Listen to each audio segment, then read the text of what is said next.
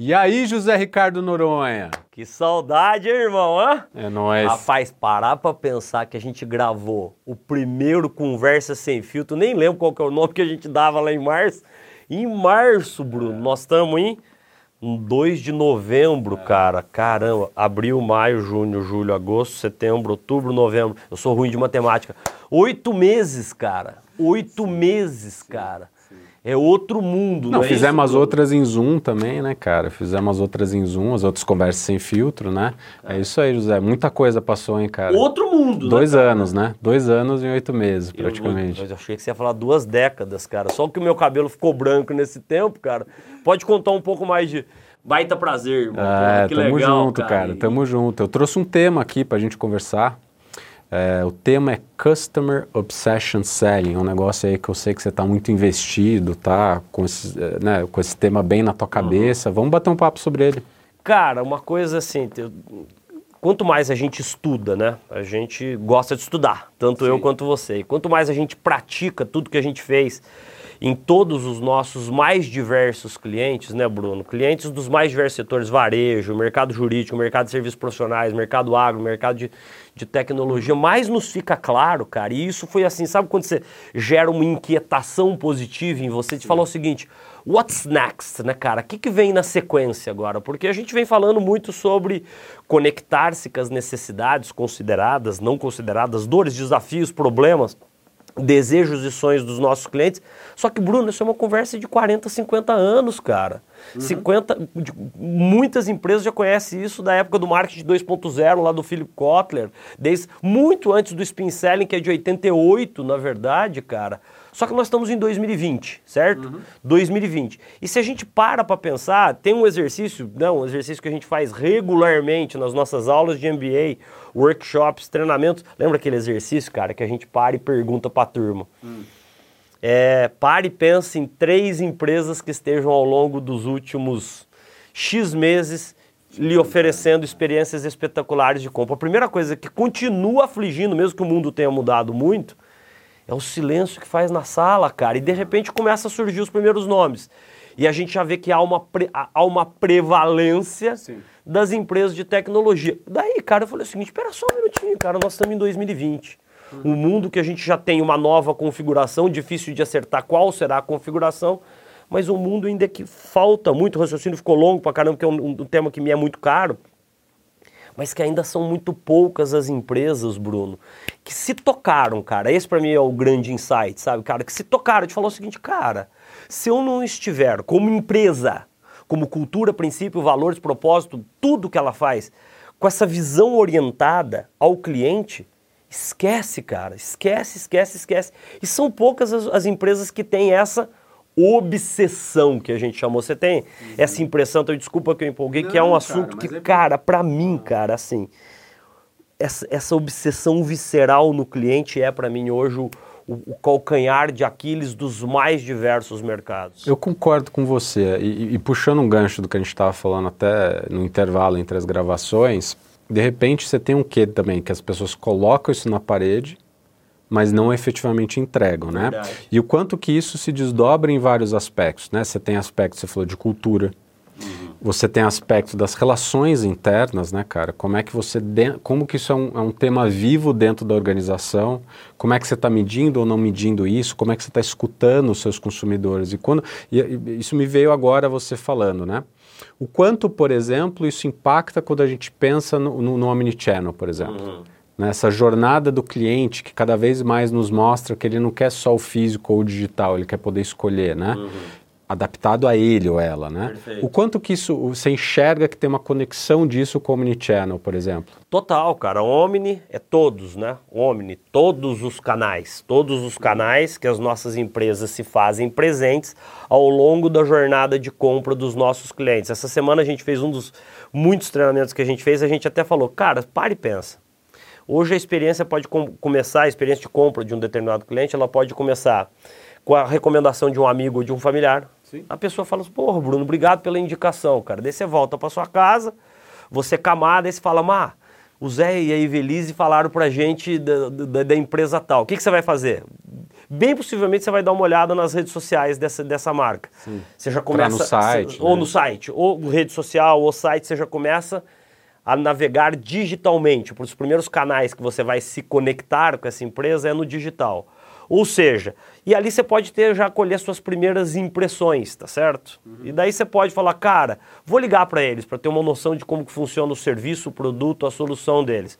Você já começa a interagir no físico, no humano com eles, não esquece o físico. Ou você pode até com os resguardos de segurança e na loja, tá certo, sim. cara?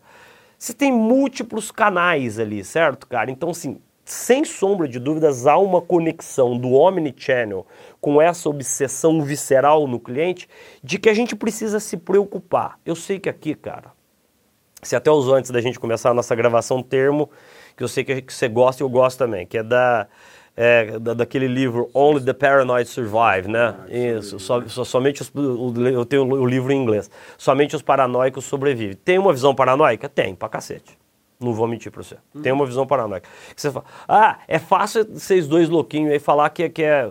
Pô, cara, eu tenho que me preocupar com todos os canais que a minha empresa se faz presente, o conceito do Omnichannel, e ter obsessão fanática pelos clientes em todos os canais em que ela se faz presente. Sim. Só que você tem hoje, cara, se você não tiver, se você não encontrar onde estão os teus pontos de fricção, os teus pontos que impedem que a tração, que a tão sonhada tração aconteça, tração que facilita, simplifica o processo de tomada de decisão do cliente, você está morto, cara. Você está uhum. morto. A gente tem que bater nessa tecla que é, então, de novo, omnichannel, obsessão absoluta no cliente, não é mais diferencial, Bruno. É uma questão agora de sobrevivência das organizações. Não é mais um negocinho bonitinho que nem você falou. Cultura. Quantas culturas, quantas empresas que você vê na parede? Aqui somos genuinamente focados no cliente. Cara, e você sabe que não é, cara. Você uhum. sabe que não é. Você vai ver que as discussões internas ainda dentro das empresas, as estratégias, como é que nós vamos ganhar mais dinheiro, como é que nós vamos ganhar mais market share, como é que nós vamos ganhar. Certo? Sim. E daí, beleza. Como é que isso se reflete no field, no campo, né? O que, que os caras falam? Nós somos isso, nós somos aquilo, somos os maiores, somos os melhores, somos lindos, maravilhosos. Só o seguinte, por quê? Porque toda empresa, ela, ela o centro gravitacional da empresa ainda é ela, ao invés de ser o cliente e os mercados-alvo que ela está assistindo uhum. e servindo. Faz sentido o que eu estou dizendo? Faz, cara. Eu acho que você tem um negócio que a gente também, por coincidência, me vê agora que a gente está discutindo antes daqui, que é a abstração dos números. Uhum. Cara, seja olhar o número de uma maneira fria só, seja uma, olhar o número por médias, que médias são perigosas também. Uhum, ah, em total. média, cara, mas você tem gente que não está gostando também, né? total. né? Na média está todo mundo gostando, uhum. mas você tem gente que não está. Se é uma média, né? Uhum. E o que, que essas pessoas que não estão gostando estão passando? Porque eu acho que tem um... Nunca se falou tanto, cara, e, e, a gente gosta muito dele, do Simon Sinek, e ele fala, cara, é um crime eu ter emprego. Uhum porque eu falo sobre empatia, eu falo sobre conexão, eu falo sobre liderança, que deveriam ser coisas óbvias, mas não são. Em não sendo, e eu acho que quanto mais a gente admitir que elas não são, não são naturais, elas, elas podem ser treinadas e melhoradas, incrementadas, melhor vai ser. Porque para esse jogo de enganação. Então você pega, por exemplo, um camarada que sempre foi bom vendedor ou boa vendedora, alça a posição de líder, dá o tapa nas costas e fala, rapaz, vai, vai com tudo. E o cara não faz a menor ideia. Então, quando a gente fala sobre empatia, né, porra, me colocar no lugar, também pensando nos clientes, porque você fala o seguinte, cara, clientes internos e externos. A gente estava dando treinamento, você vai se recordar disso, da história de uma pessoa que num processo de onboarding, de integração, ficou das 8 da manhã até as 8 da noite, chorou no meio porque não sabia onde ir, estava perdida, que você para e fala, cara, ah, teve algum momento do processo que ela não se ligou que ela tinha que assinar o contrato de trabalho dela. Cara, ela não se ligou. Para ela não era óbvio fazer o paralelo com o cliente externo. Quanto, da, às vezes, a jornada que os clientes externos têm leva o cara a quase chorar, meu. Total, total. Do cara fala assim, cara, ninguém resolve o meu problema. Ninguém está olhando o meu negócio, que é o que a gente fala. É a cultura do não é comigo. Então, quando você começa a trazer essa provocação da obsessão, eu me coloco no lugar dos nossos clientes, que é legal, Zé, legal pra caramba, cara. Como? Exato. Né?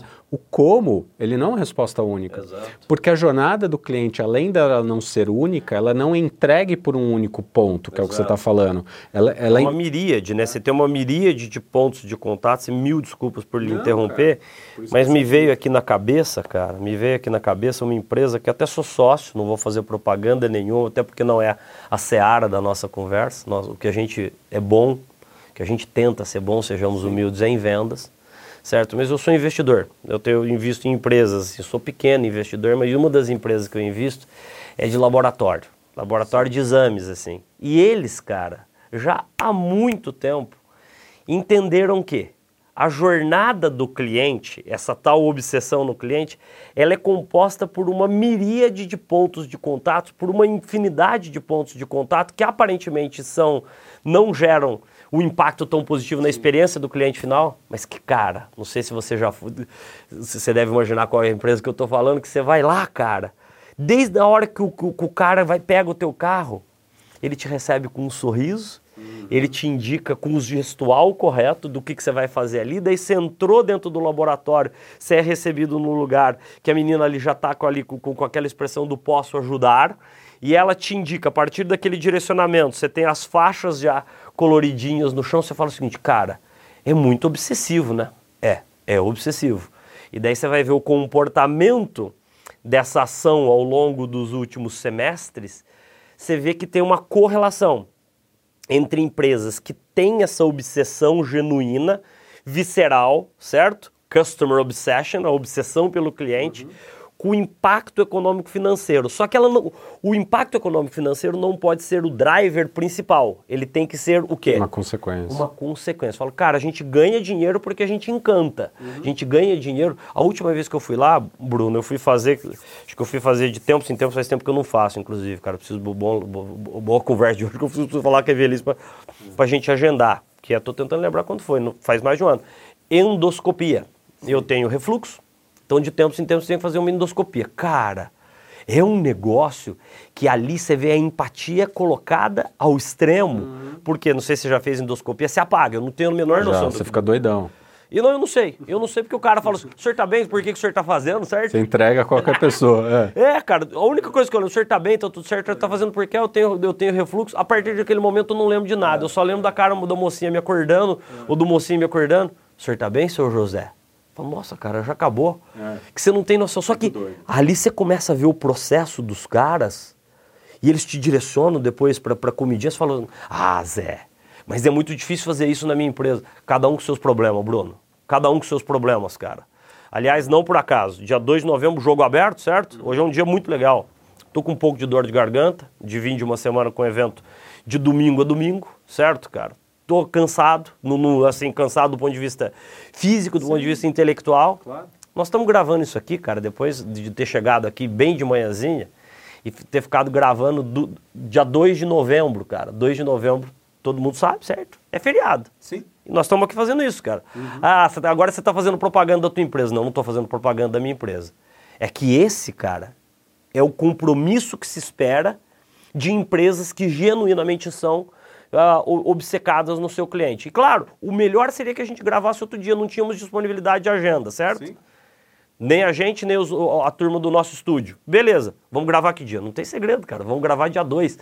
Tá tudo bem, tá tudo certo. Daí você fala, ah, cara, mas você tá abrindo mão de um monte de coisa da tua família, abrindo mão do não sei o que lá. Vez ou outra, cara, não, é, isso não é regra. Uhum. O que nós estamos aqui a fazer é uma exceção e que comprove, que corrobora com essa visão você é obsessivamente focado no seu cliente, que não nos esqueçamos. Você sabe qual que é o cliente que eu estou falando, que a gente gravou o dia inteiro para eles. Sim. Eles estão lá numa baita expectativa de receber nossos vídeos, cara. Sim. Eu não tenho que ligar para ele e falar assim, essa semana nós estamos com a agenda muito cheia e nós não vamos conseguir gravar para vocês, tá certo, cara? Porque você tem, tem os trade-offs, eu dei essa volta inteira para falar, cara, a, os trade-offs de uma empresa ser ou não ser são dolorosos. Empresa que foca muito no cliente e ela se dá melhor no final do dia, mas isso é custoso. Faz sentido ou eu estou muito faz, louco? Faz, tem duas coisas interessantes, né, cara? Acho que a primeira é a execução. Então você falou, cara, são pequenas. Porque muitas vezes eu, eu, acho que as pessoas querem começar com um projeto megalomaníaco, uhum. mudar 100 coisas ao mesmo tempo. Isso é, cara, é receita Total. certa para o fracasso. Porque você precisa construir pequenos lotes, né, cara? Produto mínimo viável. Deixa eu testar isso aqui, deixa eu ouvir o cliente ao Total, longo desse processo, e não total. ali da minha torre achar que eu sei tudo que o cara está passando. Acho que esse é um negócio interessante. Você falou de execução, de pequenos ajustes, de o acúmulo desses pequenos ajustes no tempo, né? Que é que nem juros compostos, né? Você acumula isso aí, de pouquinho em pouquinho você vai tendo esse incremento. Então acho que quem começa. Ah, tecnologia é a panaceia de todos os problemas? Também não. Ela é um meio. Um meio importante, cada vez mais fundamental, porque ela te dá escala, ela te dá dados, né, cara? A brincadeira, eu estava dando, você sabe, um treinamento no escritório de advocacia, eu falei, cara, a gente tem que ser menos data-venen e mais data-driven, ou seja, Total. né, mais orienta cultura de experimentação. Acho que esse é um ponto legal. O outro ponto, que aí me traz uma história que você já ouviu, mas vou te dar mais tempero dela, que aqui a gente tem tempo, que quando você fala sobre essa empatia e conexão emocional, parece muito blá blá blá. Aí volta o que eu estava falando da abstração do número. Você esquece que aquele número é uma pessoa. Uma pessoa com objetivos, aspirações e que eventualmente frustrações com a experiência que você está trazendo para ela e o quanto que isso pode impactar a vida dela. Você estava dando um exemplo de um laboratório. Você sabe que história que eu vou falar agora. A história quando meu filho ma- mais velho caiu de Um patinete baita hospital. de um baita hospital. Então, meu filho mais velho, estou no meio de uma reunião, sou separado, você sabe disso. Minha ex-mulher me liga, fala, cara, é, várias chamadas, oito chamadas não atendidas, eu não atendo o celular normalmente. Coisa de Deus, eu naquele dia resolvi olhar minha mochila, olhei oito chamadas, cara, teu coração já vem na boca, que você fala, cara, rolou alguma coisa. Total. Aí ligo pra ela, fala, cara, tô na ambulância, Rafa caiu no, no, no- de andando de patinete no clube, cara, já vi um monte de coisa na tua cabeça. Eu, porque eu tô fazendo essa jornada que foi a minha jornada, eu não tô falando jornada de alguém. Claro, claro. E, e jornada com eh, um fornecedor, né? Vamos parar pra pensar nisso. Então, cara, peguei o carro, saí voando. Não sei até hoje, Zé, que entrada do hospital que eu, que eu cheguei. Não faço... Primeiro que eu não fazia a menor ideia, que, graças a Deus nunca tive isso na vida, eu não sabia por onde a ambulância entrava, se era pronto-socorro. Você fala, ah, Bruno, é óbvio que é pronto-socorro, óbvio pra quem? Volta a história do contrato da menina. óbvio pra quem? Cara, deixo no manobrista, entro. Eu acho que até eu nem fui falar na recepção. Porque eu tava tão atordoado que eu peguei uma mulher crachá que eu vi na minha frente, que até hoje não sei se era médica, enfermeira, da limpeza, do cara raio que Era pá. Era do hospital. Aí virei pra ela e falei, cara, contei toda essa história, eu nunca esqueço, Zé. Aí ela vira pra mim e falou, calma, que eu vou te levar até teu filho. Cara, me abraçou. E aí você para e pausa esse momento, ela vira pra mim e fala assim, eh, Bruno, eh, não- ou nem Bruno às vezes, né? Não é do meu departamento, senhor, eu não vou poder estar te ajudando. Claro. Cara, imagina a sensação... terceirize, né? O senhor vai ter que falar ali nos Ah, o senhor vai lá, ali- é, o senhor vai nas informações gerais e sim o senhor vê. Cara, a sensação que você tem num momento desse, Total. cara, é surreal, um soco no estômago. Total. Por isso o fator emocional. E quando ela vai e me deixa ali na maca, e aí eu vejo minha ex-mulher falando, cara, tá, tá tudo bem. Aí eu começo a desabar de chorar, e o enfermeiro vem com um copo d'água na sequência, cara, em um segundo, um segundo. Que era simplesmente o cara tá me observando, cara. E lembrar da humanização. Total. Então, eu acho que um dos grandes problemas é. Sim, você falou corretamente, porra, as empresas de tecnologia estão mandando super bem, a gente ouve todo mundo elogiando várias. Só que tecnologia não para em pé sozinho se você não tiver humanização, se você não lembrar que é uma pessoa que está passando por aquela jornada. O grande problema, cara, eu lembro, uma grande plataforma de e-commerce, eu comprei aqueles ring lights, sabe? Uhum. Para a gente fazer os nossos vídeos, etc., de casa, porque ainda não estava podendo. Nossos vídeos é, caseiros. Nossos vídeos caseiros. E aí, eh, deu um BO, deu um BO monstro lá com o negócio. O cara me manda uma mensagem automatizada, cara, isso é março. Então, lembra que assim, me explodindo, você não sabia muito bem como é que sai de casa, não sai de casa, tal, tal, tal, nada. O cara me manda no correio devolver o negócio. Eu falei, você jura que em plena pandemia Você tá me está me mandando ir no correio, ele repete a mensagem, porque é uma mensagem automatizada, Total, total. até que em algum dado momento eu dei argumentos jurídicos ali, sou casado com uma advogada, me formei em direito, dei uns argumentos jurídicos ali para os caras, que entra uma pessoa para conversar comigo. É surreal, cara. Surreal. Ou seja, o cara confiou único e exclusivamente na tecnologia e esqueceu da humanização. É isso aí. Então eu acho, cara, até para a gente concluir no raciocínio aqui, que a partir do momento que você começa a traçar a jornada daquela pessoa, não do número, cara, daquela pessoa, fala assim, É cara, porra, a pessoa recebeu uma recomendação, ela entra no meu site, Ela começa a interagir com a tecnologia. Só que você veja, você tem aqui um- é, uma jornada permeada por contatos mediados pela tecnologia, sim, feitos por pessoas para pessoas. Volto para você. É isso, cara. E aí você tem que se questionar, até para deixar aqui alguns insights, para quem está no, nos acompanhando, ou seja, ouvindo no podcast, no, né, que agora tem podcast também, seja no YouTube. Você pensa o seguinte: que informações que ela está interagindo ao longo ah. dessa. Essas informações estão alinhadas? Perfeito elas estão concatenadas, elas estão levando em consideração os pontos de dúvida, os Total. pontos de dor, ou né, essa jornada dessa pessoa que está acompanhando, ou você simplesmente está botando teu cardápio lá Exato. e achando que você está fazendo um baita de um trabalho, é né? Acho que é. É isso, cara. Puta, cê, as tuas histórias, assim, foram realmente incríveis. Você sabe que eu fico muito emocionado, que eu vejo teu olho. É, Tudo que envolve a nossa é, família, é, né, cara? cara? Eu contei, por exemplo, uma coisa da minha saúde, que é um negócio para mim, cara, que é heavy. Sim. É pesado. Todo ano tem que fazer endoscopia. Eu tomo remédio de uso contínuo todo dia. E, cara, voltando lá, né? Você falou esse hospital. Esse é um dos melhores hospitais do Brasil Sim. e do mundo. Sim.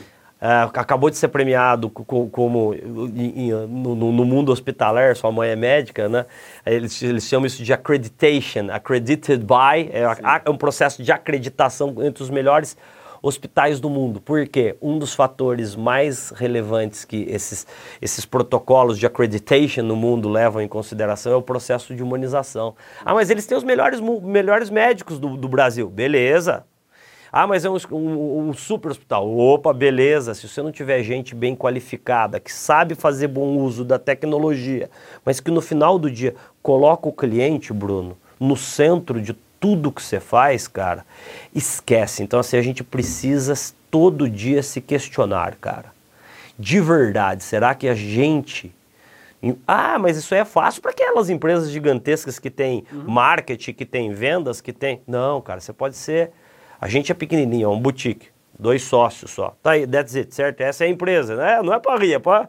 A gente tem que ter orgulho de falar, Sim. cara, certo? E olhar qual o teu brilho nos olhos. Ter brilho nos olhos e falar, cara, a gente atende as maiores empresas do Brasil e do mundo com dois neguinhos, cara. Total. Então, assim, a gente não tem que se esconder atrás de, dessas. Sim, nem se enfraquecer. De, dessas feiuras. É, mas isso é, é, é bacana para quem tem equipe. Não, cara. Se você não tem. Pode ser o barbeiro, a tua história do barbeiro, eu tenho história de um monte de gente, assim, o cara que vende queijo para mim na porta da minha casa, que é um cara que tem uma obsessão visceral no cliente, ele vem de Piuí, interior de Minas Gerais. O dia antes dele, dele ele pergunta: Ô seu Zé Ricardo, você tá precisando do polvilho azedo? Que hoje, outro dia ele levou um ovo caipira para minha mulher, cara. Essa história é sensacional pra gente fechar. Obsessão no cliente, obsessão em atender bem o cliente. Eu sou, logicamente, um dos clientes que mais compra dele. E a gente fecha esse episódio que ficou realmente muito legal. Customer Obsession, Customer Obsession na veia. Bruno, ele é pessoa, uma das pessoas mais simples que eu conheço. Ganha bastante dinheirinho já, cara. Ele anda numa caminhonetona. Ele arrumou um esquema, assim, que ele leva os queijos, os queijos todos, assim, dentro de, de umas geladeirinhas que ficam ligadas na bateria do carro. E quando ele para no hotel, ele, ele faz o acordo lá que o cara deu uma vaga para ele que tem e ele, daí, ele falou, Dona Ivelise, minha, minha esposa, Dona Ivelise, trouxe um, um, um ovo caipira para a senhora. Aí a Ivelise falou assim, ô oh, Davi, muito obrigado, viu? Obsessão no cliente, obsessão no cliente. Isso aqui é um presente meu, para a senhora e para o seu Zé Ricardo. Ô, ô Davi, e tá fresquinho?